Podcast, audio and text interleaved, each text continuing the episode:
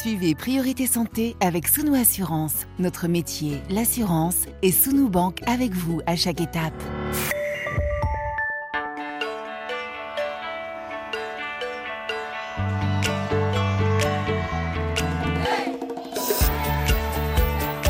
Priorité Santé. Caroline Paré. Bonjour à toutes et à tous. Quand on parle de la prise en charge d'une maladie, on ne se limite pas au seul traitement. La prescription d'un ou plusieurs médicaments s'accompagne ou devrait s'accompagner lors de la consultation d'une explication qui va permettre au patient non seulement de comprendre ce que son infection implique, mais aussi d'apprendre comment gérer les symptômes et au-delà favoriser la guérison ou la rémission. Quand le patient est concerné par une maladie chronique, c'est-à-dire près de 18% de la population totale en France en 2021, eh bien les explications, le mode d'emploi de la maladie et des soins peut être plus complexe. Et face à ces affections comme le diabète, certaines maladies auto-immunes, l'épilepsie, la drépanocytose ou encore l'hypertension artérielle, l'éducation thérapeutique toute sa place. Comprendre le parcours de soins, l'hygiène de vie appropriée, trouver les bonnes réponses et même les bonnes questions en fonction du ressenti du quotidien.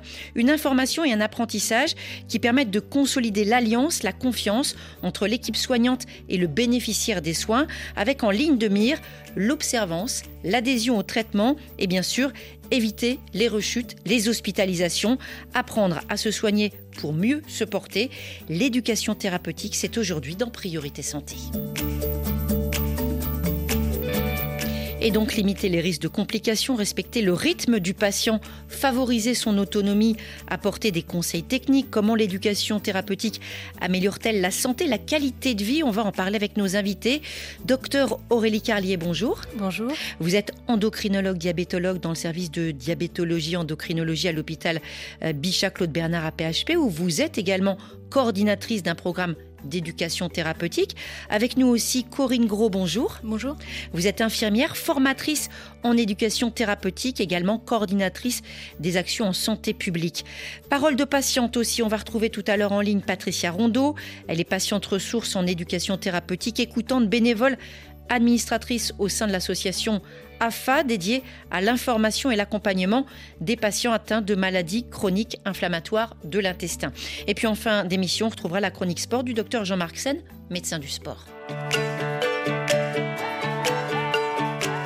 Priorité santé sur RFI. Médecin, infirmière, patient, la bonne alliance. Précisément, l'éducation thérapeutique, c'est une transmission de connaissances, de pratiques, on peut dire aussi parfois de savoir-faire et d'acceptation. Docteur Aurélie Carlier, c'est vraiment un travail d'équipe. Oui, c'est un travail d'équipe et j'apprécie beaucoup que vous ayez mis le patient, euh, les patients d'emblée dans cette équipe. Euh, il y a effectivement une équipe soignante qui va être multidisciplinaire, euh, le plus souvent, en tout cas c'est l'idéal, avec des infirmières, infirmiers, des diététiciennes, diététiciens, des psychologues parfois, en fonction des pathologies traitées et des docteurs. Et puis quand vous parlez de transmission, et eh bien finalement cette équipe va élaborer un programme avec le patient et la transmission va se faire dans les deux sens. Euh, cette équipe va transmettre des, éléments, des informations aux patients, mais qui va aussi nous transmettre son expérience et nous apprendre à nous aussi euh, tout un tas d'éléments sur sa pathologie et son vécu de la pathologie. Un enrichissement mutuel. Est-ce que, docteur Carlier, c'est quelque chose qui est enseigné quand on devient médecin? Parce qu'on a la, vieille image. Aujourd'hui, on sait que c'est en partie dépassé euh, du médecin tout-puissant. On dépasse complètement ce cliché. Alors, on dépasse ce cliché du médecin tout-puissant, du médecin paternaliste, de la transmission descendante. Tout ça, c'est balayé. Donc, euh, effectivement, quand on pratique de l'éducation thérapeutique, on met des lunettes euh, différentes pour voir le, soin différemment et le pratiquer différemment. On fait, on fait un pas de côté qui est extrêmement enrichissant d'un point de vue personnel euh, pour les professionnels de santé. Euh, et c'est de plus en plus enseigné, c'est un enjeu pour les universités. Donc, par exemple, pour donner mon exemple, je n'ai pas été formée quand j'étais étudiante. En revanche, quand j'étais interne, donc cette phase de de, transition entre les études et euh, mon doctorat, ben là, j'ai pu euh, euh, apprendre l'éducation thérapeutique et maintenant, c'est enseigné dès le deuxième cycle. On va parler de votre domaine d'exercice en particulier, hein, la diabétologie, parce que s'il y a vraiment une pathologie qui se prête à cette éducation thérapeutique, c'est bien celle-là. Corinne Gros, formatrice en éducation thérapeutique, auprès de qui? D'autres infirmières? Alors, auprès d'infirmières, auprès de kinésithérapeutes, auprès d'aides-soignants, auprès de, de, de, médecins aussi, euh, auprès de psychologues, enfin vraiment euh, différentes euh, professions qui ont envie de s'engager dans une démarche d'éducation thérapeutique et de, se former à cette pratique. Voilà, donc Alors, on, imagine bien que chaque patient est singulier, mais quand on forme quand même, il y a des techniques, il y a des modes d'emploi. Est-ce qu'il y a des règles en matière d'organisation, on va dire des, des étapes, phase 1, phase 2, phase 3 par exemple? Alors oui, effectivement, hein, dans l'éducation thérapeutique, on a deux grandes étapes. C'est le bilan éducatif partagé. Donc c'est là où on va vraiment euh, faire connaissance avec son patient, savoir ses priorités de santé, euh, ses, besoins, ses, envies, et puis, euh, l'accompagner comme ça. Voilà, donc ça c'est un entretien individuel majoritairement. Et ensuite, il y a les ateliers de groupe où effectivement on, fait, on a différentes thématiques qui peuvent être sur l'acceptation de la maladie, mmh. sur le sport, l'activité physique, mmh. etc. Donc évidemment, dans la formation, il y a ces deux étapes-là à, à travailler. Vous avez dit acceptation, ça me renvoie à quelque chose.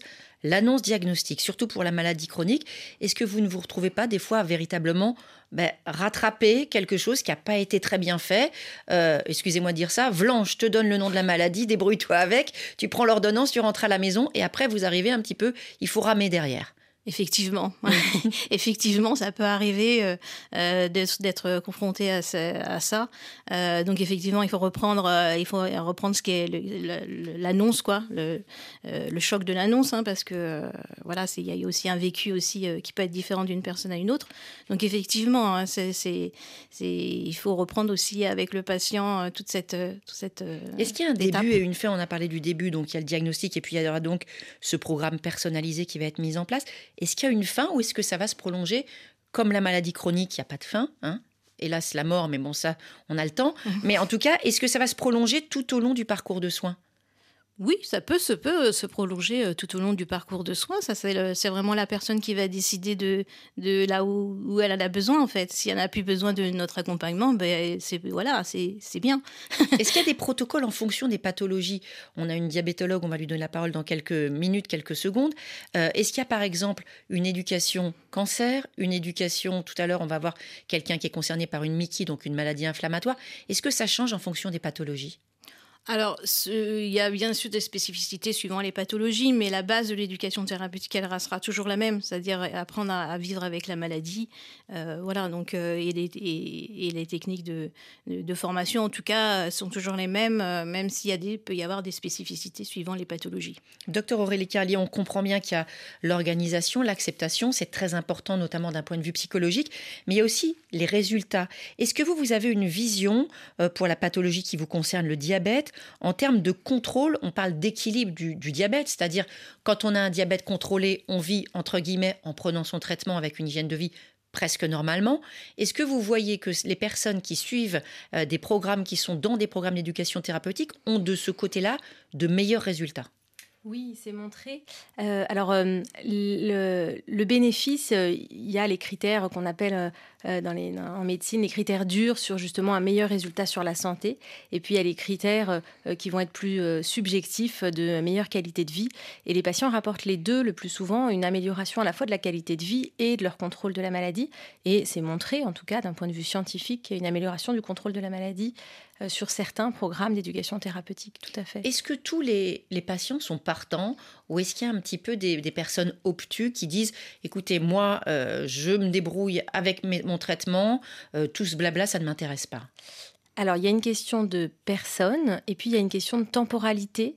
Euh, si je peux revenir, vous disiez euh, au moment de l'annonce, bah, par exemple, le moment de l'annonce, c'est compliqué de faire vraiment de l'éducation thérapeutique. Le patient, la personne à qui on annonce sa pathologie est souvent quand même un petit peu sidéré. Mmh. Donc, c'est difficile que ce soit le moment de l'éducation thérapeutique. donc, il y a des périodes dans la vie de la personne qui vit avec sa pathologie qui vont être plus ou moins propices. Et puis après, il y a des patients qui vont être effectivement plus ou moins réceptifs, mais aussi aussi dans la manière, faut, faut réfléchir à la manière dont on leur présente les Mm. choses. Et justement, c'est pas nous qui allons leur délivrer notre blabla, mais c'est vraiment euh, une discussion et, euh, et on s'intéresse aux besoins de la personne qu'on a en face de nous. Vous, vous constatez que ça permet vraiment efficacement euh, d'éviter certaines complications. On parle du diabète, on sait tout ce que ça peut engendrer, euh, les problèmes au niveau des pieds, les problèmes au niveau des yeux, les problèmes au niveau cardiaque. Donc on imagine que tout ça, il faut absolument l'éviter. Alors pour l'éviter, il faut effectivement réussir à contrôler le diabète, donc avoir des, glycémies, des taux de sucre qui sont euh, dans les normes euh, acceptables. Euh, et oui, les programmes d'éducation thérapeutique qui sont proposés aux personnes vivant avec le diabète, que ce soit avec le diabète de type 1 ou avec le diabète de type 2, sont destinés à mieux contrôler justement les glycémies, donc vont permettre la prévention des complications à long terme et puis vont permettre l'amélioration de la qualité de vie. Alors maladie chronique, on parle aussi de maladie génétique, avec tout de suite un témoignage.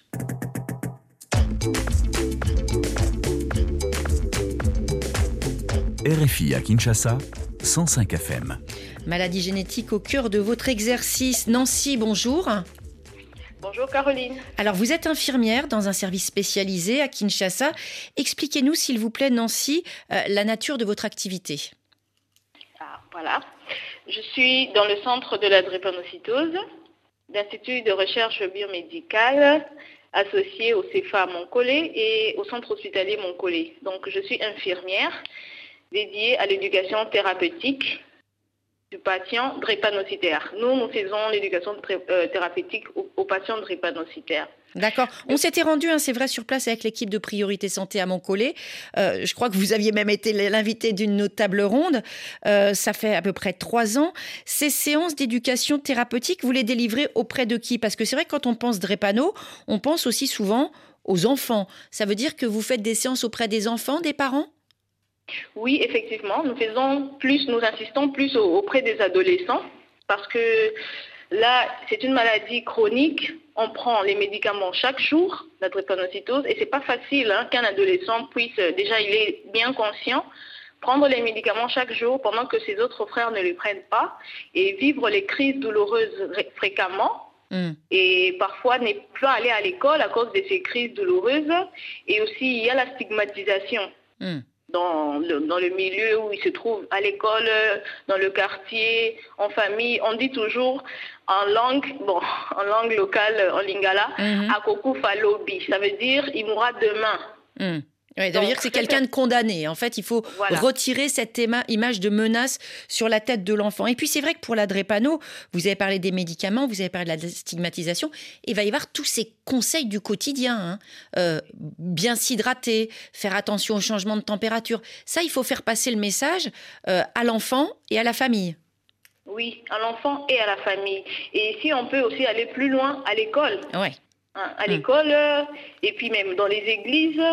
Mm. Parce que les, les- dans notre situation, on écoute mieux le pasteur et puis les, les acteurs de, de l'église. Est-ce que Voilà. vous avez été formé spécialement, Nancy, pour cette transmission absolument essentielle? Oui, bien sûr. Il faudrait que l'équipe soit formée à l'éducation thérapeutique.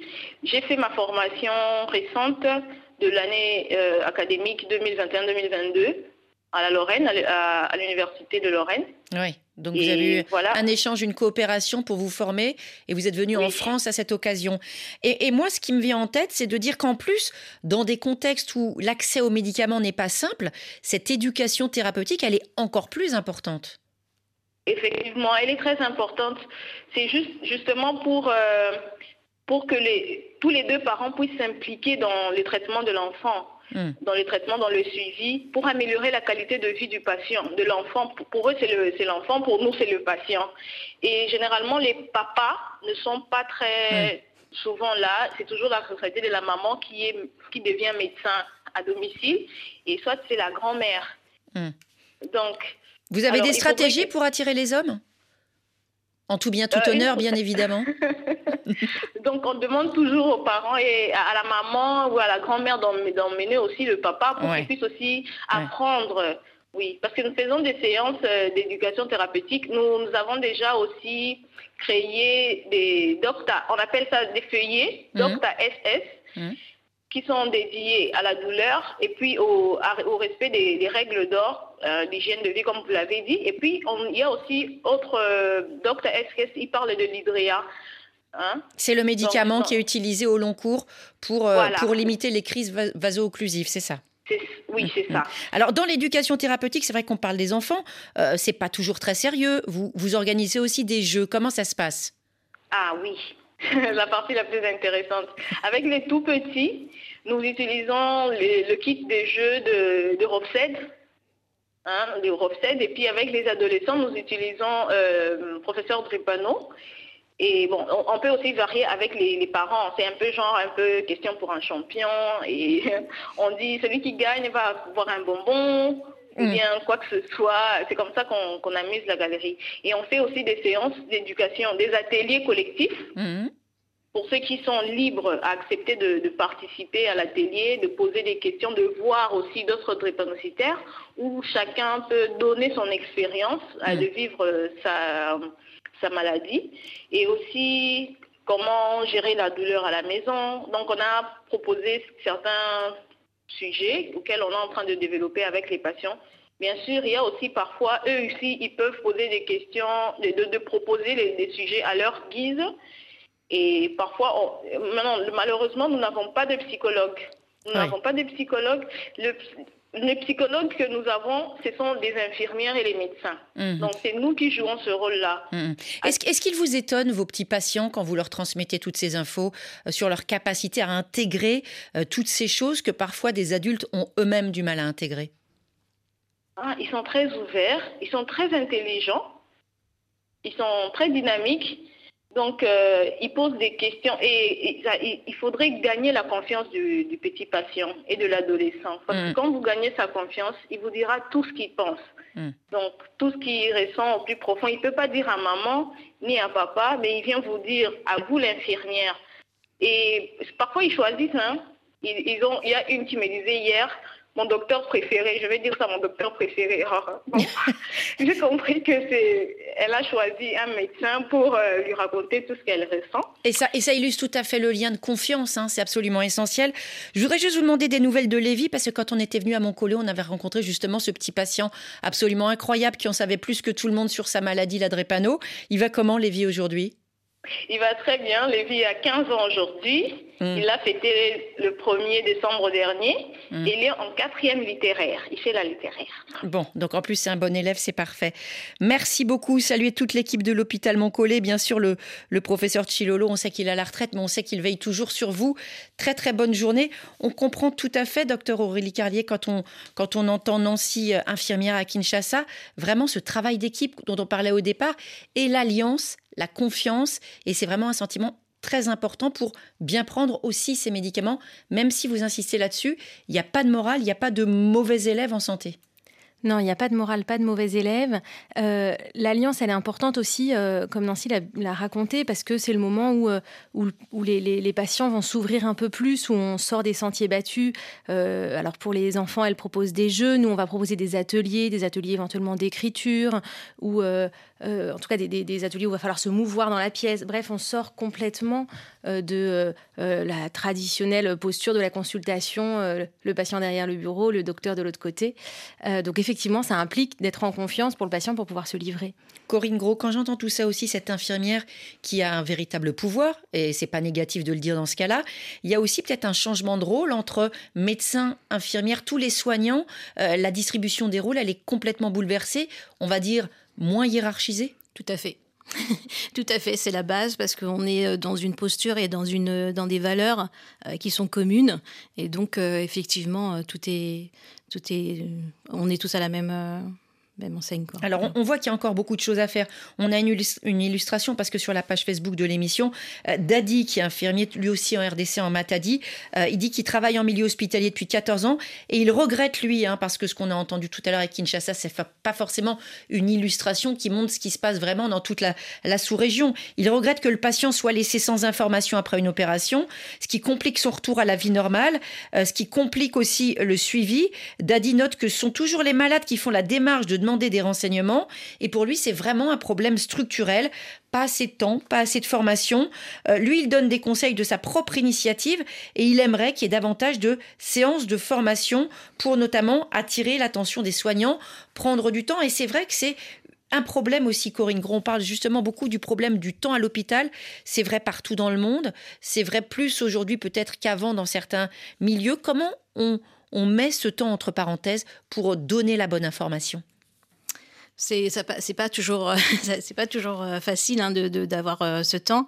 Après, euh, même si on peut pas faire des programmes vraiment structurés, bilan éducatif et puis ateliers comme on en parlait tout à l'heure, on peut quand même essayer d'avoir cette posture un peu un peu la posture éducative qui fait que on va quand même prendre le temps d'expliquer les choses et des fois expliquer les choses, ben, ça fait gagner du temps. Mm. Donc, euh, et on va voir que ça fait gagner du temps et aussi de l'argent euh, parce que c'est pas un coût supplémentaire, on va dire que c'est plutôt le contraire parce que ne pas respecter un traitement ça peut coûter extrêmement cher quand on doit précisément prendre en charge les complications. C'est d'ailleurs ce qu'expliquait l'OMS, hein, l'Organisation mondiale de la santé, dans un rapport qui a déjà plus de 20 ans, améliorer, je lis un extrait de ce rapport, améliorer l'adhésion du patient à un traitement chronique devrait s'avérer plus bénéfique que n'importe quelle découverte biomédicale, parce que c'est vrai, euh, même si le temps des consultations est de plus en plus court, cette éducation thérapeutique, elle évite l'hospitalisation, elle évite des coûts qui vont peser euh, lourdement sur le budget de l'hôpital. Oui, tout à fait. Euh, mais c'est vrai que l'hôpital va vite, les soignants sont pressés et ça implique de, se forcer à se poser, à prendre ce temps-là et en se disant qu'on le, on le, c'est de l'investissement pour le futur du patient et puis pour le futur euh, global. Euh, et effectivement, déjà démarrer par des petites touches d'éducation thérapeutique intégrées aux soins, euh, comme ce que vous disiez, même si elles ne sont pas au sein d'un programme, c'est bénéfique pour le patient, c'est bénéfique aussi pour les soignants qui, justement, dans, cette, dans ces services qui vont, et en libéral c'est pareil, où on manque de temps, où ça va trop mmh. vite, et eh ben, ça permet de redonner du sens à, son, à son métier. je parle beaucoup de souffrance au travail et c'est bien ce que ça veut dire. Est-ce que malgré tout, il y a des freins? Vous sentez certaines rigidités où on dit bon, écoutez, euh, vos petits ateliers, votre cuisine euh, avec le diabète, euh, c'est bien gentil, mais c'est pas ça le soin. Hein. Retournons à la bonne vieille injection d'insuline. Alors, il peut y avoir des freins. La, diabétologie, c'est quand même une spécialité qui est euh, de, cœur très euh, orientée vers l'éducation thérapeutique parce que mm. finalement, l'injection d'insuline, comme vous dites, eh ben, il faut apprendre à la faire mm. techniquement, il faut apprendre à la gérer, il faut apprendre à choisir sa dose. Et qu'est-ce que je fais si derrière j'ai prévu euh, d'aller attraper mon bus, mais que finalement, peut-être, je vais rater mon bus, je vais devoir marcher? Bon, donc au final, même dans les soins très euh, techniques, j'ai besoin d'éducation thérapeutique parce que je vais vivre toute ma vie avec ces soins techniques. Il faut bien comprendre pour les auditeurs parce que euh, quand on fait certains efforts, quand on est soumis à un certain stress, ça peut faire évoluer le taux de glycémie. Voilà, donc par exemple, dans les programmes d'éducation thérapeutique, c'est une notion importante, euh, à la fois de se servir de l'activité physique si ma glycémie, si mon taux de sucre est trop haut, pour le faire baisser. voilà, on a des patients qui vont nous raconter, moi je fais trois étages à pied quand je suis un petit peu en hyperglycémie, comme ça je refais pas d'insuline et ma glycémie baisse. Et à l'inverse, euh, des patients qui font du sport pour leur loisir, puis qui sont gênés par des baisses de taux de sucre. Donc on va réfléchir à adapter le traitement avec eux pour qu'ils puissent continuer leur activité euh, sportive. Alors on va poursuivre notre échange, un d'autres témoignages à suivre dans notre émission, juste après D'Angelo avec ce titre I Found My Smile Again.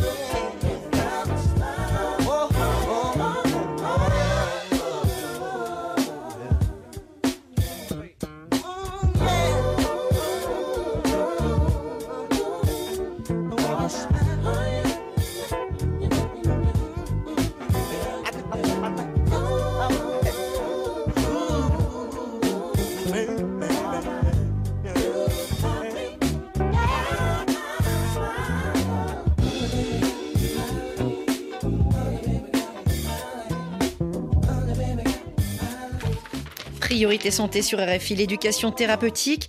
Quelles pratiques favoriser? Quelles habitudes aussi éviter? L'éducation thérapeutique pour adapter les soins, pour mieux observer un traitement. Toujours en compagnie de Corinne Gros, infirmière formatrice en éducation thérapeutique et du docteur Aurélie Carlier, endocrinologue, diabétologue, coordinatrice d'un programme d'éducation thérapeutique à l'hôpital Bichat Claude Bernard à PHP. Docteur Carlier, est-ce qu'il y a un moment d'acceptation euh, comme préalable indispensable à cette éducation ou pas forcément?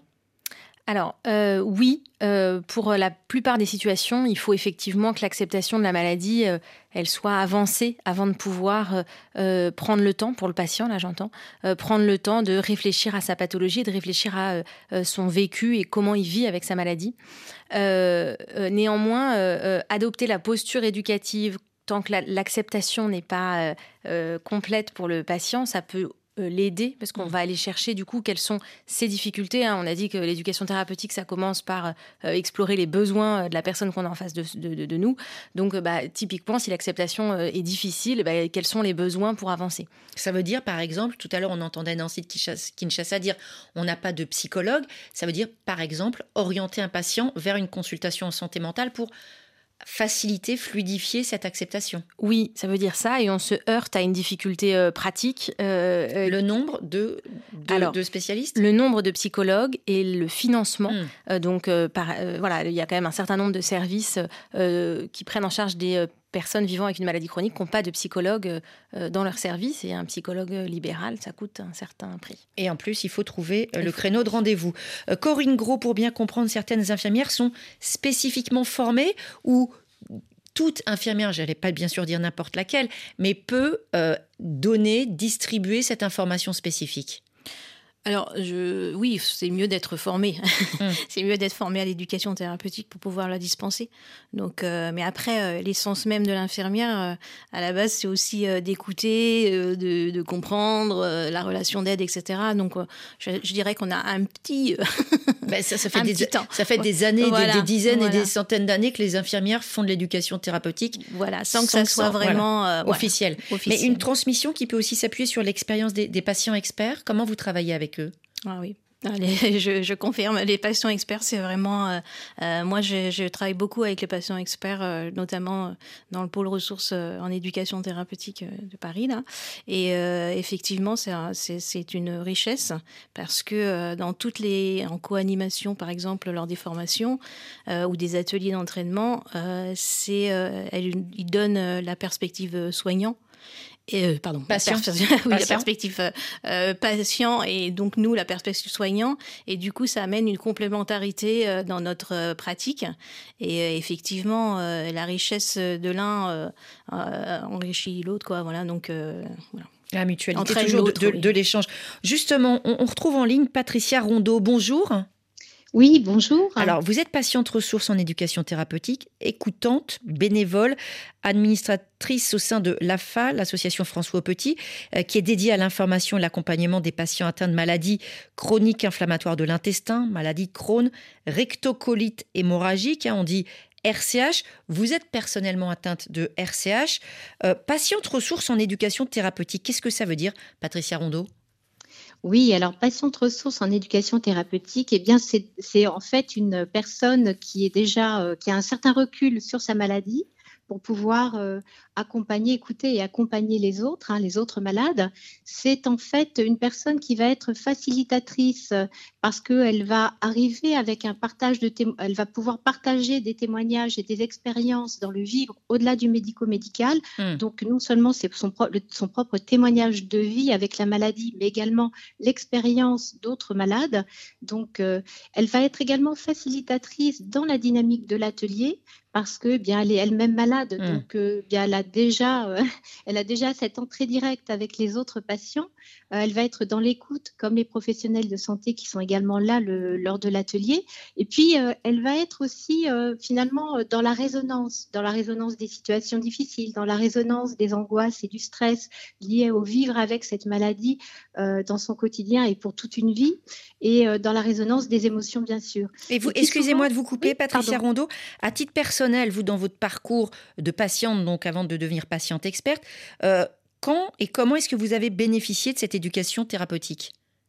Alors moi, en fait, euh, je suis atteinte d'une rectocolite hémorragique depuis 1990 et à cette époque, eh bien, euh, la connaissance euh, sur la maladie, eh bien, il y en avait peu. Elle, elle, elle émanait uniquement du corps médical qui, à mmh. l'époque, était plutôt traitait plutôt et le diagnostic et le traitement et le suivi du traitement. Donc, je mmh. n'avais aucune autre connaissance et j'avais un véritable besoin d'en savoir plus sur le vivre avec ma maladie au quotidien et comment gérer et concilier mes projets de vie avec cette maladie. Excusez-moi de vous parce que le grand public ne connaît pas forcément.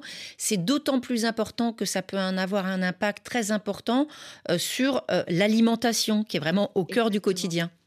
Oui, tout à fait. Parce que quand on est atteint d'une maladie, d'une MICI, une maladie inflammatoire chronique de l'intestin, eh bien, euh, on a un rapport à la nutrition souvent qui est assez compliqué puisqu'on a une inflammation du tube digestif pour ma part, c'était colon et rectum.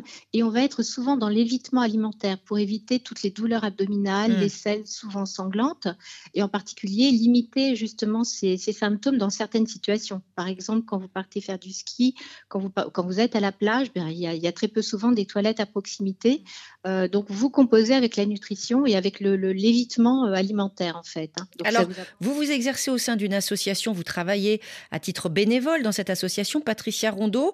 Est-ce que vous avez aujourd'hui le sentiment que la transmission, l'éducation thérapeutique est suffisamment présente ou il y a encore beaucoup de choses à faire dans le cadre des soins ou à côté des soins? Il y a encore beaucoup, il y a beaucoup, beaucoup est fait depuis 1990. Mmh. Hein, j'ai vu vraiment l'évolution, mais il reste encore beaucoup à faire. Je crois qu'il y a de l'ordre de 3% de patients uniquement atteints de maladies chroniques qui uniquement participent à un atelier chaque année. Donc c'est peu, c'est peu. Et donc il y a vraiment à faire connaître les ateliers thérapeutiques et leurs bénéfices, bien entendu, pour les patients et pour les professionnels de santé également. D'après ce que vous avez observé, d'après aussi votre expérience, est-ce que cette éducation thérapeutique a, permis finalement de remettre la maladie à sa juste place, d'être beaucoup moins envahissante dans le quotidien? Oui, alors moi, si j'en juge par ma propre expérience et par justement les retours que j'en ai de la part des patients, c'est vraiment euh, une, thérapie en fait, hein, mmh. puisque en fait, on va euh, de deux ordres, hein, si je puis dire. Bah, tout d'abord, on va comprendre qu'on est premier soignant dans son quotidien de sa maladie, donc, mmh. savoir prendre soin de soi dans les symptômes, l'alimentation, l'hygiène de vie. Et puis, on va apprendre aussi progressivement à concilier la maladie avec les projets de vie, mmh. à remettre effectivement, comme vous, comme vous le disiez très justement, la maladie à sa juste place. On est une personne, on n'est pas une maladie. Mmh. Et puis, se recentrer sur ses projets de vie et surtout apprendre à ne plus renoncer et à faire entrer dans la vie cette notion de plaisir qu'on a souvent euh, euh, ben, finalement euh, abandonnée, hein, qui a disparu au fil du temps parce qu'on subit complètement la maladie et qu'on l'intègre complètement dans notre vie. Donc aller mieux et ça quand savoir quand il faut en plus euh, bah, du contact avec le patient expert, avec l'infirmière, avec le médecin, euh, qu'il faut aller voir un psy euh, Parce que la question revient, c'est un peu sur la limite finalement de cette éducation thérapeutique dans le bien-être ou le mieux-être qu'elle va apporter. Est-ce qu'il y a des moments où vous dites à quelqu'un, bah, là vraiment, il va falloir aller un petit peu plus avant pour en parler dans un autre cadre? Oui, alors nous, dans le cadre de l'association, euh, nous faisons donc de l'écoute et quelquefois, eh bien, les difficultés, les angoisses, les stress rencontrés par les, par les patients qui finalement les, bloquent complètement, les, les handicapent complètement dans leur vie, hein, font qu'ils ne peuvent plus dépasser cette maladie, euh, nous, nous engagent à, les, à leur conseiller. Hein, bien sûr, nous ne sommes pas médecins, mais nous mmh. pouvons éventuellement leur conseiller peut-être une aide psychologique. Donc, nous avons également un psychologue au sein de l'AFA qui peut tout à fait euh, les prendre en, les prendre en ligne, en fait, les prendre en premier contact pour ensuite les orienter au mieux, bien sûr, de la pathologie et des difficultés rencontrées par la personne. Un grand merci pour ces explications, Patricia Rondeau. Même question que je vous pose à toutes les deux sur la pertinence d'un accompagnement psychologique, on va dire en plus de l'éducation thérapeutique. Corinne Gros, vous aussi, des fois, il y a une orientation comme ça tout à fait naturelle qui se fait? Bien sûr. Mm. Oui, oui euh, vers les psychologues ou vers les assistantes sociales, parfois, euh, ça peut être ça aussi. Et même chose, docteur Aurélie Carlier, est-ce que c'est quelque chose qui peut être évoqué? On va se dire quel est le rapport entre le psy et le diabète, et pourtant euh, c'est important. Oui, ça peut être important. Alors, il peut y avoir d'authentiques euh, symptômes dépressifs, donc là, qui vont euh, nous, amener à orienter le patient vers un psychiatre ou un psychologue, et, et puis des difficultés de vie avec la pathologie qui sont vraiment, qui nous paraissent vraiment importantes et qu'on résister, on va dire, à ce qu'on a essayé de mettre en place. Euh, donc c'est quelque chose qu'on fait régulièrement. Autre témoignage de patients, beaucoup de RDC ce matin dans Priorité Santé. RFI à Lubumbashi, 98 FM. Ismaël, bonjour. Bonjour Caroline Paré. bonjour à l'invité. Alors, vous avez 42 ans, Ismaël. Vous, vous avez un problème aux yeux, vous êtes atteint d'un glaucome et vous avez découvert cette maladie au stade des complications. Aujourd'hui, vous en êtes où par rapport au glaucome et surtout par rapport à votre vue, votre vision? Oui, euh, il paraît difficile hein, quand on parle de cette question, même quand on se souvient de cette souffrance. À des fois, je me dis, tant mieux mourir que vivre. Hmm. À moins, c'est ça la situation. Mais présentement, il y a quand même une évolution un peu, hein, parce que quand on a retrouvé la confiance, bien qu'on n'ait pas de, psychologues dans des hôpitaux, hmm. mais à force de consulter, de faire une visite régulière, ça m'a quand même aidé. Hmm. Euh, je suis, je me sens un peu, un tout petit peu à l'aise là. Au début, c'était compliqué de prendre le traitement pour le glaucome. Hein. Euh, quand on a un glaucome, donc on a un problème euh, de tension au niveau de l'œil, ça veut dire qu'il faut prendre un médicament tous les jours. Aïe, aïe, aïe, c'est très compliqué, très, très compliqué. Vous en souvenez-vous, je me souviens que un temps où j'étais à l'université, où j'ai tombé dans une nécessité totale. Oui pendant autant de mois, puis après j'ai retrouvé la, la vision.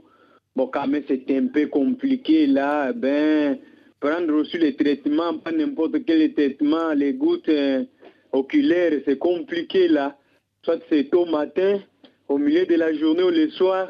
Euh, régulièrement, chaque jour, un traitement à vie, c'est compliqué. Est-ce que les médecins vous ont donné les bonnes explications, Ismaël Excusez-moi? Est-ce que les médecins vous ont bien expliqué tout ça?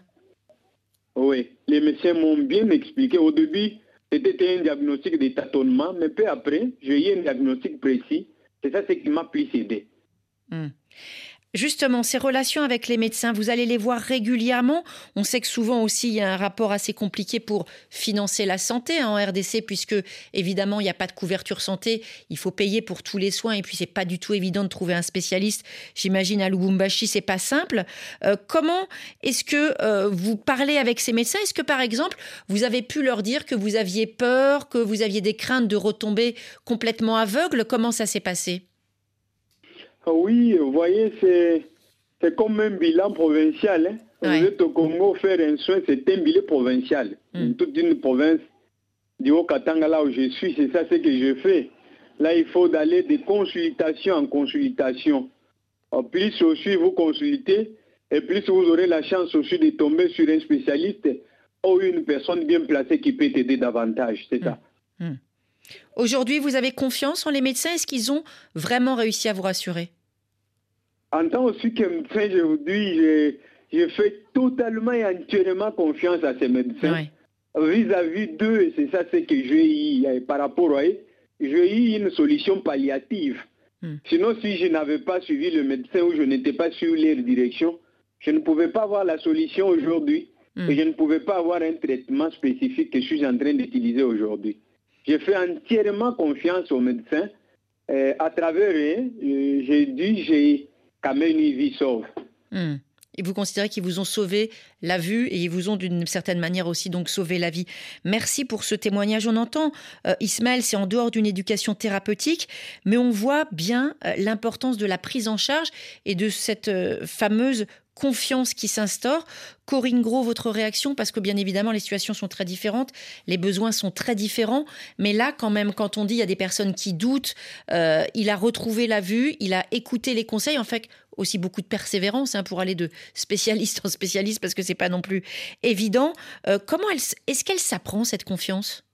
Alors, je ne sais pas si, en tout cas, la confiance, euh, ça se déclare pas, hein, ça s'acquiert déjà, parce que voilà, c'est c'est ça, c'est un, travail euh, à long terme euh, et c'est très précieux. Et effectivement, la confiance, c'est c'est vraiment petit à petit qu'elle s'installe et euh, avec euh, les discussions, avec euh, aussi, il y, a des, techniques aussi hein, qui, permettent aussi d'apprendre à communiquer, l'écoute active, la reformulation, etc. Donc tout ça, ça, permet de, de, faciliter ces éléments de confiance.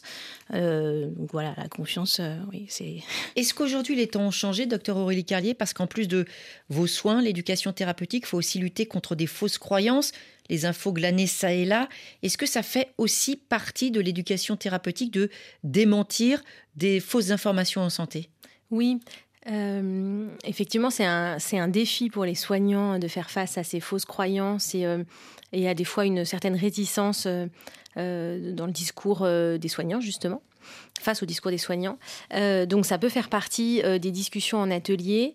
je pense qu'on entendait tout à l'heure la patiente ressource. Nous, on travaille sur un de nos protocoles d'éducation thérapeutique avec une patiente partenaire et je pense que ça facilite mm. aussi euh, ces discussions-là, euh, puisque euh, là où on apporte nos savoirs de soignants mm. et où on essaye de répondre au mieux aux questionnements et aux besoins des patients qu'on a avec nous, elle, elle apporte ses savoirs de l'expérience. Et, et, on sait bien que c'est extrêmement précieux pour les gens d'avoir ça s'est passé comme ça. Avec une vraie légitimité. J'aurais juste un dernier mot, il nous reste une petite quinzaine de secondes. Est-ce que c'est plus compliqué avec les ados, juste sur ce point-là? C'est pas facile avec les ados, mais c'est aussi enrichissant euh, et, important. C'est pour ça, ils nous apprennent beaucoup, ces ados. Ça pourrait faire l'objet d'une émission à part entière, l'éducation thérapeutique en plus de l'école, en plus du lycée et du collège avec les ados. On vous remercie toutes les deux d'avoir répondu à l'invitation de Priorité Santé. On va parler activité physique hein, dans quelques instants. C'est essentiel aussi quand on veut contrôler son diabète.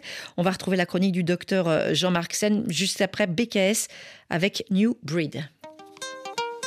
When they try to move in, you know what you must do, right?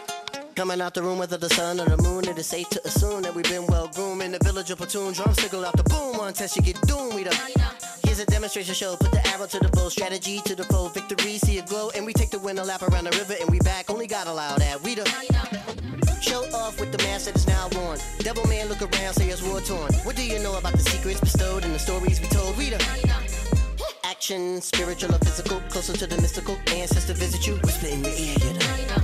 And you can hear clear, you know. We moving out when the moon shine and lay out in the sunshine. More time, well, it's now slime. Escape the rule, we the jewel, we the. See how women are the big boss. And the men see they keep course. Quickly we moving, slick target grooving.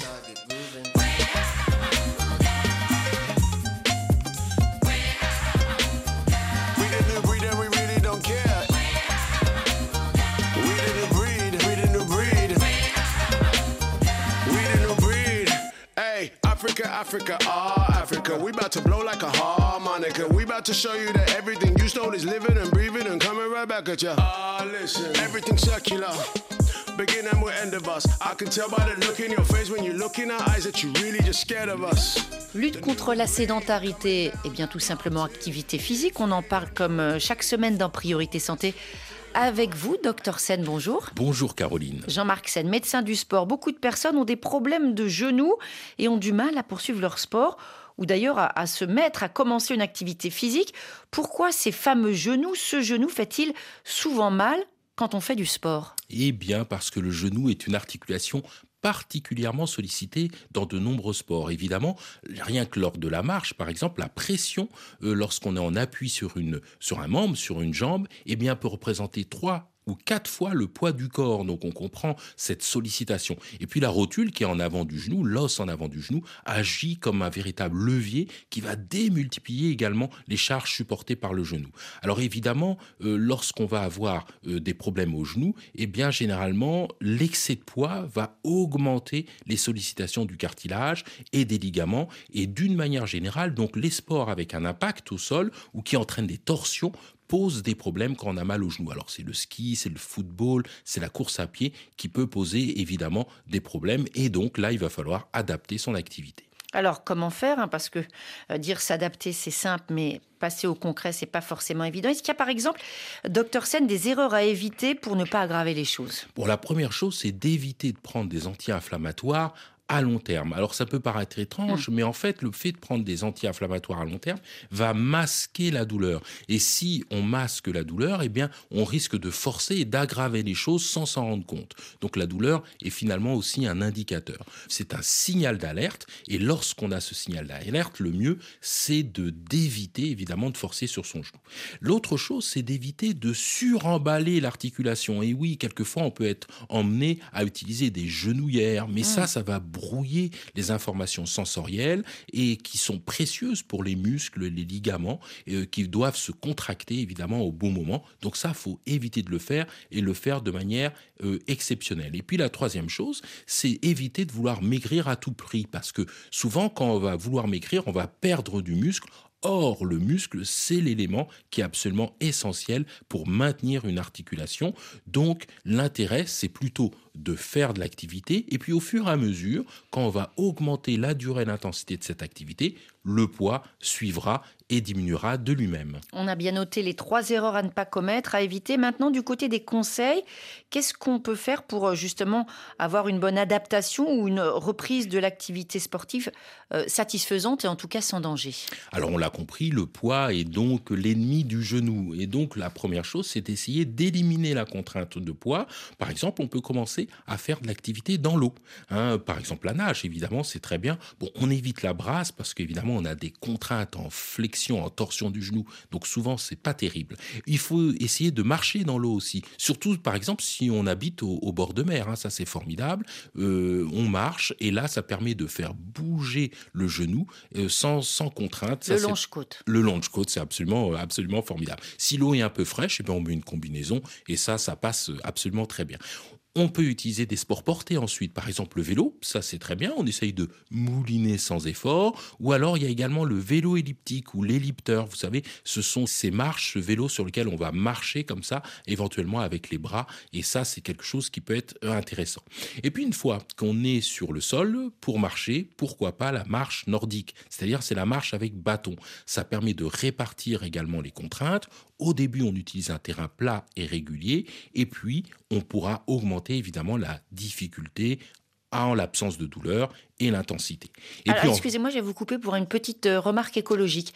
Quand on marche avec des bâtons, on met des bouchons pour ne pas dévaster la nature quand on est en train de progresser. Ah, et ça, c'est important parce qu'on peut en même temps se faire du bien à soi et faire du bien à l'environnement. Absolument, ne pas labourer les champs. Et puis enfin, euh, on essaye euh, la course lente, alterner pourquoi pas la course lente avec de la marche. On fait des petits pas, des foulées rasantes, et ça, c'est parfait pour pouvoir justement reprendre le sport voilà quelques progressions possibles pour pouvoir reprendre le sport, même si on a mal aux genoux comme moi.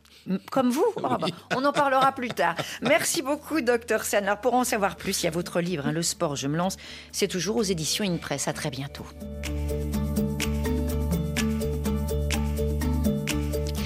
Et Priorité Santé touche à sa fin. Merci à toute l'équipe qui chaque jour prépare et réalise votre émission. Louise Calédec, Talim Pou, Damien Roucou, Didier Bleu et Ryan Bois aujourd'hui à la réalisation. Demain, on va parler de la santé des soins des pieds. Dans quel cas faut-il consulter? Comment certaines affections a priori bénignes non traitées peuvent affecter la mobilité? On se retrouve demain 9h10 temps universel. D'ici là, restez à l'écoute de RFI et portez-vous bien.